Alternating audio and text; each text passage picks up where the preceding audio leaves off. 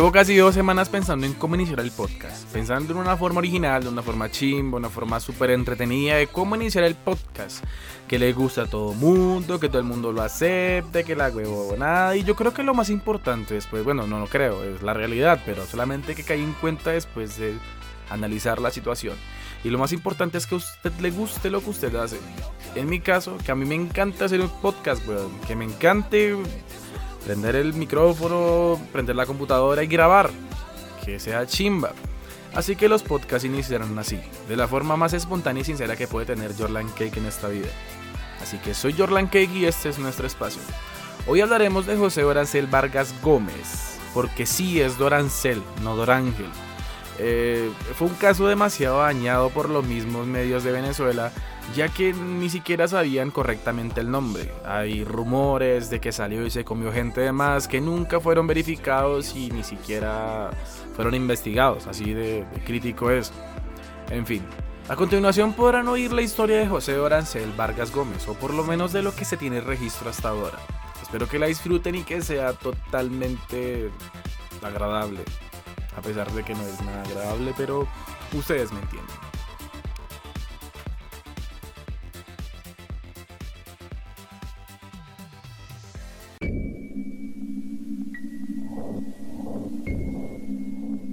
Venezuela, cuna de cosas maravillosas, inigualables, perfectas. Pero eso será tema de otro día, ya que en esta ocasión nuestro tema de conversación será uno más peculiar, casi de ficción, hechos que espantaron un país completo y que hasta el día de hoy sigue siendo tema de conversación. Hoy hablaremos de José Dorancel Vargas Gómez, o el Comegente, para los amigos. Dorancel Vargas nació un soleado 14 de mayo de 1956 en el estado de Mérida, más específicamente en la región de Caño Zancudo, en una familia de muy bajos recursos que se dedicaba principalmente a la agricultura, así que su vida inició conociendo de primera mano las hambrunas y las necesidades que puede causar la pobreza, y por la misma situación su familia solo le pudo costear la educación hasta tercer año de primaria. Entre los comentarios que se podían llegar a oír sobre Dorancel destacaban los de sus familiares y vecinos, y los que daban a conocer el extraño comportamiento que tenía. Era tan extraño que se llegó a pensar que estaba poseído, que era la reencarnación de un demonio. En sus antecedentes figuran dos detenciones por hurtos menores, el primero por robo de gallinas y el segundo por robo de ganado. Su siguiente detención fue en 1995 cuando fue internado en el Instituto de Rehabilitación Psiquiátrica de Peribeca, en el municipio de Capacho Nuevo, por asesinar y devorar a Cruz Baltasar Moreno. El hermano y mejor amigo de Cruz Moreno fueron los responsables de la denuncia, ya que la última vez que lo vieron con vida estaba con nuestro querido Dorance. Cuando la policía acudió al lugar solo se encontraron las manos y los pies de Moreno el resto había sido totalmente devorado. Luego de dos años de tratamiento, y escuchen esto, se le consideró apto para reintegrarse a la sociedad y lo pusieron en libertad declarado totalmente sano. Se dice por ahí, ya que esta parte de la historia no son más que comentarios de los residentes de la ciudad, que nuestro querido Dorancel buscó a Antonio López, el mejor amigo de Moreno, para asesinarlo y poder degustarlo posteriormente. Después de su liberación, su familia abandonó totalmente a Dorancel. Esto mismo lo obligó a vivir como indigente y a trasladarse al municipio de San Cristóbal, justo en la ciudad de Tariba. Se instaló debajo del puente Libertador, donde en un rancho abandonado construyó una casa rústica. Aquí es donde comienza la parte más sangrienta de la historia de Dorancel. Su primera víctima al estar instalado fue su compañero de vivienda y muy buen amigo Manuel, con quien preparó unas empanadas y después compartió con todos sus conocidos y vecinos del sector. Mucho después en una entrevista se hizo un comentario mucho más que aterrador sobre este tema.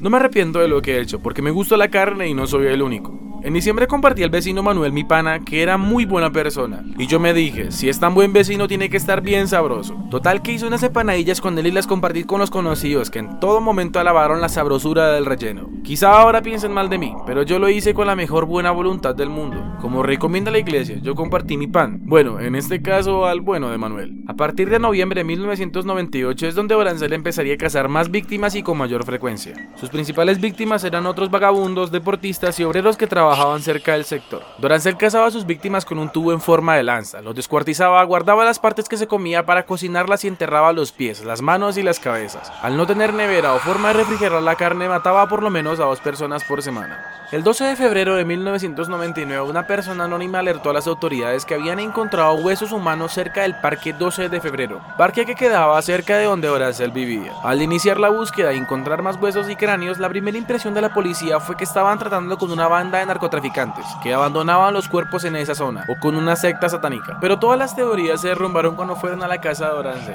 Encontraron documentos, ropa y cuadernos que al preguntar a Orancel sobre estos objetos no supo decir de dónde las había sacado. Pero la peor parte se la llevaron al entrar a la cocina donde se encontraron partes humanas guardadas en recipientes, una olla llena de vísceras listas para consumir, tres cabezas humanas y varias manos. Habían encontrado el lugar de operaciones del primer asesino en serie de Venezuela. Fue llevado a la comisaría más cercana para tomar sus donde por lo que decía se daba a entender muy claramente que no sentía remordimiento o alguna clase de arrepentimiento. Dorancel siempre decía que habían espíritus atormentándolo y que le decían cosas que él tuvo que hacer. Nunca se arrepintió. Decía que le gustaba comer hombres, ya que tenían un sabor a marrano salado, algo parecido como al jamón. No consumía mujeres o niños por excusas que siempre cambiaba, que eran más dulces, algo así como comer flores y que no llenaban su apetito, que eran seres puros o que no merecían morir así. Para este punto Dorancel se volvió toda una celebridad en Venezuela y a diario recibía visitas donde las cosas que decía eran mucho más que terroríficas, pero su forma tan natural de decirlo lo hacía ver como algo mucho peor de lo humanamente imaginable. ¿Usted le, usted le da pena decirle a la gente que, que usted comía gente y eso? ¿qué? ¿Por qué? No sé.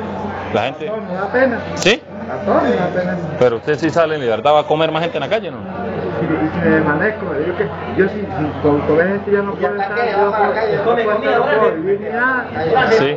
No puedo, no puedo. ¿Y por qué no se come una vaca? ¿Por qué no por qué no come una vaca Bueno, mejor? pues yo como vaca y todo, yo soy el que, come más carne en el mundo. Sí. ¿Por qué no se come un caballo, una burra, no sé? Una burra. Eso es para trabajar. Mire, con, Eso es para, para, eso es para una, una, todo eso. Eso es para ac- accionarlo. Y la gente para comer. Mire, ¿y cómo lo mataba usted para comérselo? ¿Cómo lo mataba? Cuidado. Tú sabes, yo soy el. ¿Y cómo hacía? ¿Cómo hacía? ¿Usted lo conseguía dormidos y, y los puñaleaba? ¿Cómo? ¿Cómo lo? La puñalada me estoy a matar el primero. ¿Cómo lo mataba entonces? Durmiendo. Ajá. ¿Qué hacía? Le daron una botella y Mitch, Mitch de candela y ahí eh, ellos se, se, se lo toman y se emborrachan y se quedan, se cuestan, se emborrachan y se cuestan a dormir. ¿Y después qué hace ese? Matarlo. ¿Cómo? ¿Cómo? Como pueda, en ese sentido, para, pues yo soy, eh, agarrar la, la piedra. ¿Y le da, le da por dónde? ¿Por dónde con la, con la piedra? ¿Cuánto la pesa la piedra? aquí. ¿Cuánto pesa la ¿Usted piedra? ¿Usted cuánto ha matado? Como cuatro nomás. Cuatro. Sí, pues usted me gana, usted ha matado más. Yo he matado- yo he matado seis. ¿Seis? ¿Cómo agarrar la piedra usted y de, de Ah, subí encima de la pared se la zumbaba. En la piedra, encima de la pared. ¿Y cómo hacía usted para llevárselo de ahí donde lo mataba hasta donde usted se lo comía? Fuerza. ¿Al chavo? Ah, no, los, los escuartizos. Sí. Los. ¿Con qué? ¿Con qué? Con machete, tío. Sí. ¿Y la, y la carne cómo la comía? ¿Frita, guisada, asada? ¿Cómo? ¿Cómo la preparaba? Mi hermano. ¿Me armado? No. ¿Con cebolla y tomate, güey? No, puro, con sangre. ¿Pura con sangre? Con sangre. Yo como es pura carne. sal? ¿No le echaba sal? Ah, sal. ¿Y los huesitos, los huesitos de los dedos y eso? Ah, eso los huesos. Ajá. Eso para los ojos. Sí. Eso llega y se lo mete uno por, por debajo del ojo. Ah, ra, ra, eso, eso se pone, ahí está el toque. Sí. Mira más la víctima, más, más, más rápido, ¿no? Claro, o sea, los, los ojos se fortalecen a uno como huesos. Sí. ¿Y la bola? ¿Y qué hacía usted las bolas y el huevo del- del- de los muertos? ¿Qué lo ¿Qué hacía? dicen los huesitos de aquí? Sí. No, si yo, a mí me los me lo roban también. ¿Quién? ¿Quién? No. Cuando voy a hacer el caldo de hueso, de, de mano, Ajá. se llevan, se llevan eso y de todo. ¿Quién lo lleva? ¿Quién? ¿Quién? ¿Quién lo lleva? Pero quizás, quizás el, el abogado. ¿El abogado? Sí. Uy, qué abogado bien malo, ¿no? O sea, no mentira, un policía. ¿Policía? No, yo me recuerdo bien, pero quizás era un policía que lo llevó. Epa, venga, le digo, y este, y el huevo, ¿qué lo hacía usted? ¿Las bolas, qué las hacía? No, yo no. ¿No comía eso? No, ah, es que yo, yo voto, voto glucema y de todo. Sí. ¿sí? Glucema y de todo. Los semas, ¿qué es eso? Glucema. ¿Qué es eso? Eso, ¿Usted usted sabe qué es el morcilla? Ajá. Bueno, morcilla. O sea, lo que hace la bolsilla, la tripa y eso. Las tripas la botaba. Sí. ¿Y el hígado se lo comía? El hígado, el riñón. ¿El riñón sí? ¿El riñón para qué? ¿Ah? ¿Para qué comía el No, riñón? eso viene condimentado en el sentido. Ya viene con- aliñado. Es que el riñón, el riñón no más.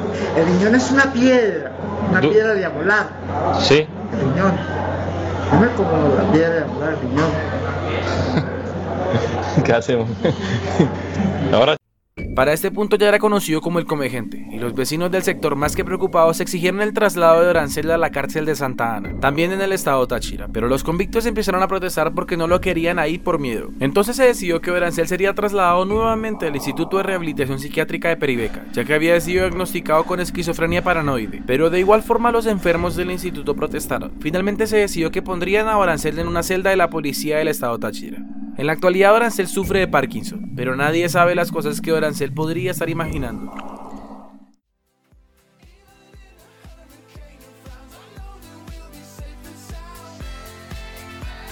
Esa fue la historia de José Orancel Vargas Gómez, o el come gente para los parceros, para los panas. En fin, espero lo hayan disfrutado totalmente. esto va a ir cambiando de formato prácticamente todas las semanas, con cada podcast que haga. Ah, el chiste es ver cuál funciona mejor, cuál les gusta a ustedes más y cuál me gusta más a mí, cuál, con cuál estoy más cómodo yo, en fin. Este es el formato que tenemos hasta ahora. Iré agregando nuevas secciones del programa, de entrevistas, dependiendo de que salga, curiosidades, conversaciones, puntos de vista, lo que, lo que sea, weón, lo que sea. Lo importante es hacerlo, cagarla, cometer errores, eh, pero hacerlo. Poco a poco iremos mejorando la edición, la grabación, la dicción, los guiones, eh, en fin. En, en, sí el chiste es que esto sea un podcast de humor negro. Así que viejo, si a usted no le gustan los chistes de humor negro, uff, papi, ese no es su podcast, weón. Este, esto no es para usted, marica. Mejor, mejor, mejor vea los Teletubbies, weón. En fin. Eh, vamos a ir mejorando. Todas las semanas, chimba, chimba, chimba, chimba. En fin, espero lo hayan disfrutado totalmente, que sea de su agrado y nos veremos la próxima vez que espero sea muy pronto y sé que va a ser más pronto de lo que ustedes esperan. Soy Jorlan Cake, este fue nuestro espacio y espero pasen un muy buen día. Cuídense.